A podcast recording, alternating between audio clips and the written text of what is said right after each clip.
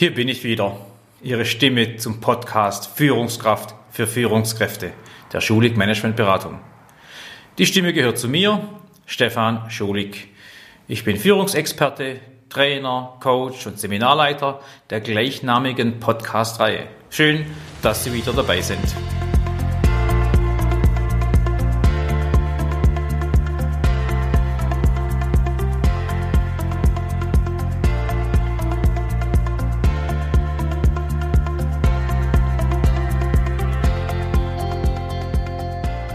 Wir wissen aus unserem letzten Podcast, Podcast Nummer 11, welche Führungsstile wir verwenden können. Da gibt es den S1 für informieren, unterweisen, möglicherweise auch kommandieren, klare Ansage. Den Führungsstil S2 für überzeugen, erklären, S3 für Partizipation, Beteiligung und den S4 für Management by Delegation. Aber wann nehmen wir denn welchen? Von was ist das abhängig? Von der Unternehmenskultur? Von der allgemeinen Führungskultur? Oder vom entwickelten Führungsleitbild? Hängt mein Führungsstil sogar ab von meiner Tagesform?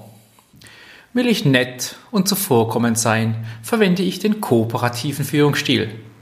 Und wenn ich sauer bin, setze ich den autoritären Führungsstil, den Direktiven ein. Das geht selbstverständlich. Probieren Sie es aus, wenn Sie wollen. Ich halte dies aber nicht für zielführend.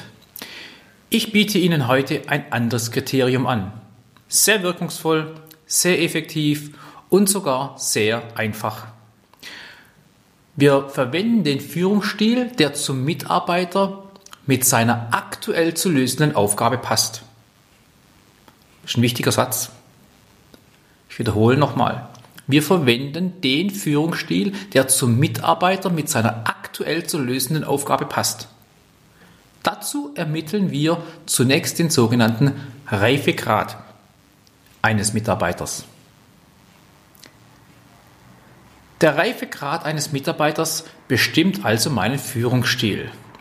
Dieses Modell, entwickelt von Paul Hensey, und äh, ist ein amerikanischer Verhaltensforscher gewesen, keine Ahnung, wie man richtig ausspricht, und von Ken Blanchard, auch ein Amerikaner, Unternehmer und Autor.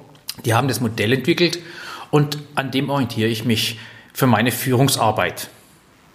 Hierzu muss ich also zunächst den Reifegrad des Mitarbeiters definieren. Die beiden Entwickler dieses Modells haben also vier Zustände festgelegt. Reifegrad 1.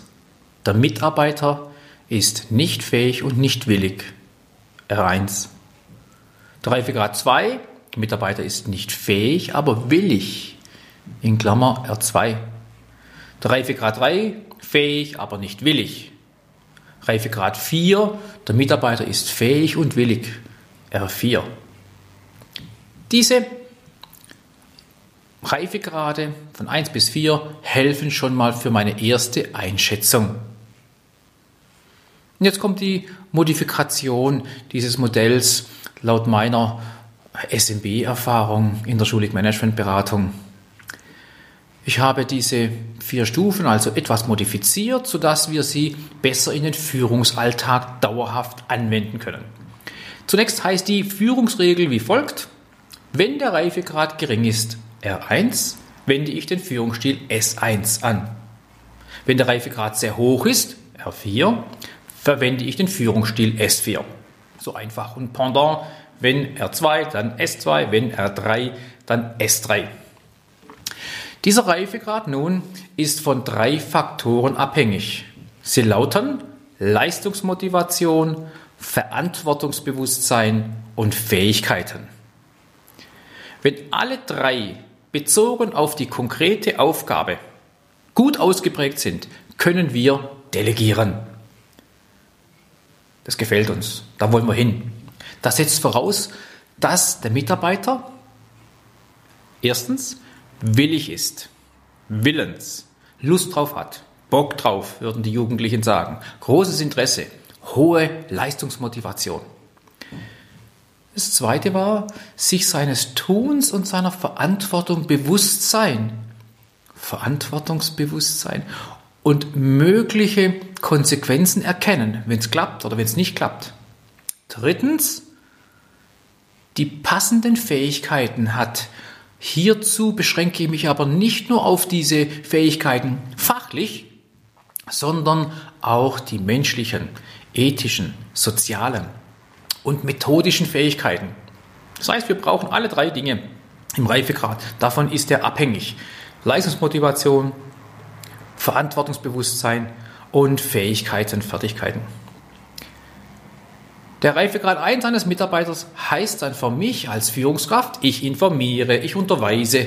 Und so kennen wir das auch bei der Bundeswehr, in der ich auch gedient habe vor langer, langer Zeit. Kommandieren, kontrollieren, korrigieren. Reifegrad 4 bedeutet für mich als Führungskraft, ich delegiere, ich übergebe und lasse den Mitarbeiter selbstständig machen. Führungsstil 2 verwende ich bei einer ansteigenden Mitarbeiterperformance aus dem Reifegrad 1 kommend für diese Tätigkeit. Und der Führungsstil S3, Partizipation, setze ich ein, wenn der Mitarbeiter auf dem Weg zum Reifegrad 4, aber dort eben noch nicht angekommen ist, aber kurz davor. Diese Einschätzung, ob Reifegrad 2 oder 3, hm, da hören Sie bitte auf Ihr Führungsherz und geben im Zweifel dem Mitarbeiter den höheren Reifegrad. Erklärungen dafür liefere ich mal zum späteren Zeitpunkt. Aber es macht Sinn, den Tick höheren Reifegrad zu geben. Sollte auch nur einer der drei Faktoren, ich wiederhole sie gerne nochmal, Leistungsmotivation, Verantwortungsbewusstsein, Fähigkeiten, Schrägstrich Fertigkeiten gering ausfallen, nur einer, dann fällt der Reifegrad auf die geringste Stufe, nämlich R1. Das ist auch diese Annahme, das Axiom, die Definition. Klar, es gibt auch Kritik an dem Modell. Ja, kann man ganz schnell googeln, wenn man das möchte. Dieses Führungsmodell ist nicht perfekt, braucht es auch nicht. Es ist auch nicht sehr wissenschaftlich. Auch die Schwarz-Weiß-Betrachtung willig und nicht, beziehungsweise fähig und nicht. Ja, das ist sehr digital. Dazwischen gibt es keine Abstufungen in diesem Modell. Ich bin trotzdem der Auffassung, es ist ein Schritt in die richtige Richtung. Zeigen Sie mir ein Modell, das alles komplett abdeckt und man auch noch versteht. Ein Modell muss vereinfachen, lässt manches weg, aber das ist aber der Charakter des Modells. Wissend, dass natürlich Führung viel, viel komplexer ist, aber dann versteht auch keiner mehr das Modell. So gesehen kann ich nur sagen, aus meiner Führungserfahrung hilft es mir, um mit den Mitarbeitern gut zu kommunizieren, eine solide Ersteinschätzung vorzunehmen, welchen Führungsstil ich sinnvollerweise anwenden kann, um nicht völlig falsch zu beginnen. Das ist der Ansatz dieses Führungsstil-Reifegrad-Modells. Denn eins kann man auch sicher sagen, wenn mein Mitarbeiter einen hohen Reifegrad für die zu übertragende Aufgabe bzw. Zielsetzung hat und ich will direktiv, Klammer auf, S1, Klammer zu, führen oder ihn überzeugen, S2, dann geht der Motivationsschuss ganz, ganz sicher nach hinten los. Und das will keiner. Weder der Vorgesetzte noch der fähige und willige Mitarbeiter. Da haben wir uns keinen Gefallen getan. Umgekehrt macht es aber auch keinen Sinn, einem Mitarbeiter, dem es am Leistungswillen oder an der geforderten Fähigkeit fehlt, den laissez-faire Führungsstil oder Führen durch Delegation, Führen durch Laufen lassen, angedeihen zu lassen. Das macht ebenfalls keinen Sinn. Wenn wir also dieses Führungsmodell schon mal als Basis haben und es auch noch anwenden, sind wir aus meiner Perspektive auf dem richtigen Führungsweg. Und er funktioniert. Das kann ich aus meiner eigenen Führungserfahrung zusagen. Ach ja, noch was. Je höher der Reifegrad eines Mitarbeiters, umso stärker verschiebt sich der Kontrollregler von der Chefkontrollfunktion hin zum Mitarbeiter selbst. Also heißt es, im Modell gesprochen, ist der Reifegrad gering, 1, dann kontrolliere ich genau. Ich gucke genau drauf, ich mache meine Termineintragung, ich hake nach, ich forciere, ich bin im Driver Seat, ich regle für meine Mitarbeiter, wenn der einen Reifegrad 1 hat. Ist der Reifegrad meines Mitarbeiters aber hoch, Reifegrad 4, dann kontrolliert der Mitarbeiter sich selbst und gibt nur noch Wasserstandsmeldungen an seinen Vorgesetzten. Und die Zeitintervalle, wann er sich meldet, wann er Feedback gibt und in welcher Form, das legt man vorher gemeinsam fest. Bedenken Sie noch zum Schluss Folgendes. Der Reifegrad eines Mitarbeiters ist nicht grundsätzlich hoch oder gering, sondern er ist abhängig von der Tätigkeit oder vom entsprechend festgelegten Ziel. Ich möchte mal ein Beispiel festmachen, wie man so einen Reifegrad bestimmen kann. Das ist ein bisschen plastischer. Ich nehme mich als Beispiel. Ich war mal Personalchef eines 1000-Mann-Unternehmens und hatte da mehrere verschiedene Aufgaben. Eine war zum Beispiel Bewerbungsgespräche führen. Ein Job von mir, ein Teil meines Jobs. Beschreibe mal kurz meinen Reifegrad dazu. Ich hatte eine Lust, diese Gespräche zu führen. Es hat mir Spaß gemacht, mit Menschen zu reden, zu gucken, passt das Stellenprofil mit dem Menschenprofil zusammen? Ist das Matching okay? Kann man hier die entsprechenden Wege einleiten? Es macht mir Freude. Ich bin hochmotiviert. Ich habe Lust, um äh, die richtigen Mitarbeiter zu finden für das Unternehmen. Ich bin mir meiner Verantwortung bewusst. Ja, wenn ich hier Fehler mache, wenn ich hier Fehlbesetzung mache, dann sind es ganz schnell mal fünfstellige Beträge, die ich zum Fenster raushaue, was ich das Unternehmen nicht leisten kann. Ich bin mir meiner Verantwortung als Personalchef sehr bewusst, hier die richtigen Menschen an die richtigen Stellen zu bringen. Und ich habe über die Jahre hinweg ich habe hunderte von Gesprächen geführt, dokumentiert, definiert und archiviert. Und auch heute kann ich sagen, ich habe einen Leitfaden mir entwickelt, wie äh, man Menschen bewerten kann, wie man eine strukturierte Analyse macht, wie man ein Gespräch durchführt, wenn man Leitfaden taglegt und trotzdem diese Flexibilität hat, die man braucht, um Menschen aufzuzeigen, passen die ja auch menschlich, nicht nur fachlich. Also, beim Thema Bewerbergespräche führen habe ich aus meiner Definition heraus eine hohe Leistungsmotivation, ich bin mir meiner Verantwortung bewusst und ich habe die Fähigkeit dazu, würde Reifegrad 4 bedeuten. Eine andere Aufgabe, die ich mal hatte, auch in dieser Funktion als Personalchef, war das ganze lästige Thema Fuhrpark.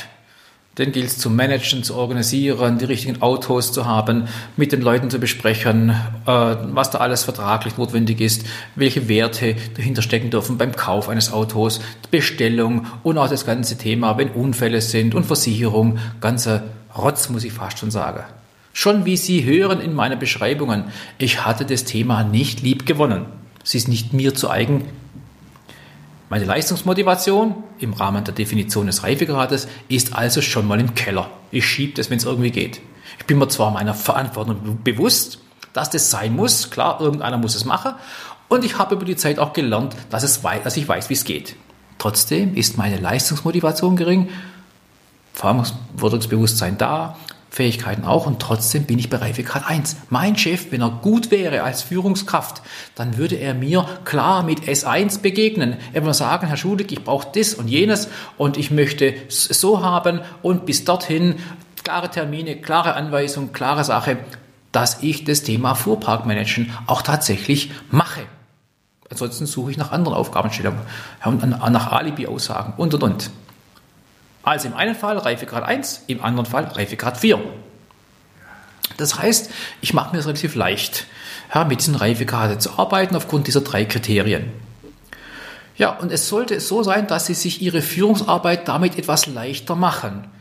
Und ich strapaziere jetzt gern meinen Satz äh, als Fazit äh, äh, ähm, aus einem meiner Führungsgrundsätze heraus. Da heißt es nämlich, führen heißt, andere zum Erfolg kommen lassen.